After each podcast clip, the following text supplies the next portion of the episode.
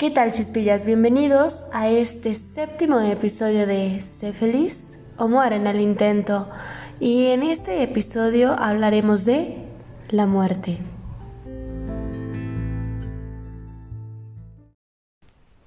En el libro de los filósofos muertos citan a Carneades y mencionan que la naturaleza, así como nos da forma, de igual manera es la que nos va a llegar a destruir.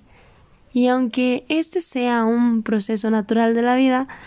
que así como inicia va a llegar a su fin, pues no siempre lo hace más sencillo de asimilar. Y en este tipo de situaciones nos podemos llegar a encontrar con que es una variable muy compleja, ya que cada individuo tiene una forma diferente de sentirlo, de manifestarlo e incluso de superarlo, porque lo que puede ser pronto para alguien puede llegar a ser muy subjetivo para otra persona. Entonces, pues nos encontramos muchas veces con que a veces el aconsejar a otra persona puede llegar a ser un poco complejo porque quizás su proceso sea muy diferente al que nosotros hemos vivido o incluso si no lo hemos llegado a vivir, pueda llegarse a complicar más el poder tratar de empatizar con esta otra persona. Y es que las formas para poder llegar a superar este tipo de situaciones son muy diversas y son totalmente diferentes en cada tipo de persona. Existen personas que lo que necesitan es un distanciamiento social, lo que necesitan es tiempo, necesitan reflexionar, necesitan comprender muchas cosas para poder llegar a superarlas y por el contrario existen otras personas que necesitan el apoyo emocional, físico de todas las personas que las rodean para poder sentirse acompañadas, para sentirse más fuertes y poder llegar a superar esta situación.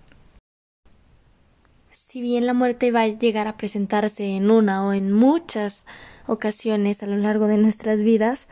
la pérdida de los seres queridos va a ser un proceso muy difícil de superar pero al fin y al cabo tenemos esa resignación desde que crecemos, desde la pérdida del primer la primera mascota que perdemos, desde la muerte de algún ser querido desde nuestra infancia, crecemos o nos percatamos de que es un proceso natural en el que tarde o temprano va a suceder y que no vamos a saber cuántas veces se va a llegar a presentar. En una ocasión platicando con mis padrinos, y no recuerdo por qué salió el tema, les comenté que yo quería dejar unas cartas para que el día en que yo llegara a fallecer las pudieran leer todos esos seres queridos a los que yo aprecio. Y se me hizo muy curioso porque mi padrino me dice Oye Maggie, ¿y por qué no externas todo lo que quieres plasmar en esas cartas ahorita que estás viva? Y fue como de sí es cierto. Aunque haciendo un paréntesis, hay personas que externan de manera muy fácil todo lo que sienten en vida y hay otras personas que son más reservadas y no siempre externan todo lo que sienten en vida. Y así se van a la tumba. Y es lo que yo estaba pensando, pero más bien a lo que yo me refería era que yo quería dejar esas cartas porque muchas veces necesitamos el consuelo de la misma persona que ya no está y a veces es frustrante porque ya no puedes escucharla, ya no la tienes presente y lo que yo quería dejar era como una carta en la que yo plasmara los buenos momentos, en el que fuera reconfortante y en el que yo hiciera muchísimo énfasis en todas las cosas buenas que vivimos juntos y se quedara como un bonito recuerdo pero tangible. Y yo sé que sonará muy cliché,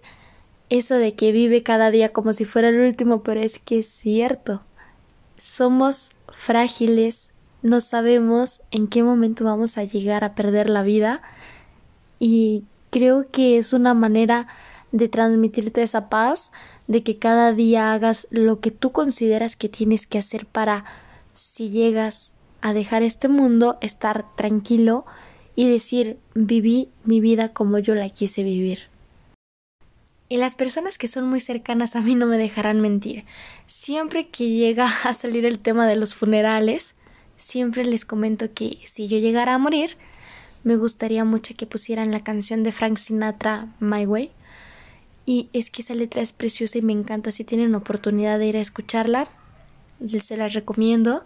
Y chispillas, les voy a dejar esta tarea. ¿Ustedes qué canción creen que expresaría todo lo que sintieron a lo largo de sus vidas y que les gustaría que pusieran en su funeral. Digo, no me gustaría ponerlos a pensar en eso, pero Creo que todos en algún momento de nuestras vidas llegamos a pensar qué es lo que sucedería si llegamos a fallecer.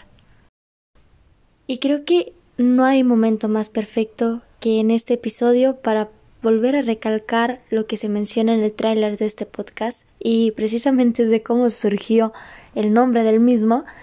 y es que en esta vida todos intentamos ser felices y si bien no podemos serlo en todos los aspectos que conforman nuestras vidas, pues mínimo vamos a luchar y vamos a intentar serlo. Entonces, si bien vamos a llegar a la muerte algún día, pues bueno, trataremos de ser felices o morir en el intento.